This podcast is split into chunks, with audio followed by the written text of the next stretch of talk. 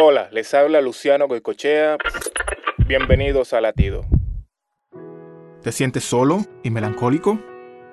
Quizás, al ver la magnitud de estos problemas, has llegado a creer que Dios se ha apartado de ti o que guarda un silencio demasiado prolongado. Y es que a veces quisieras ver a Dios actuar instantáneamente en eso que te ha robado la paz. Hoy, quiero invitarte a que, en medio de todo sentimiento negativo, vuelvas tu mirada a Dios. Él no se ha olvidado de ti. Recuerda lo que dice Isaías 41:13. Porque yo soy el Señor, tu Dios, que te sostiene con su mano derecha. Yo soy quien te dice, no temas, yo te ayudaré. Calma tus angustias, querido hermano, hermana, refugiándote en el Padre Celestial, y verás cómo Él obra en ti.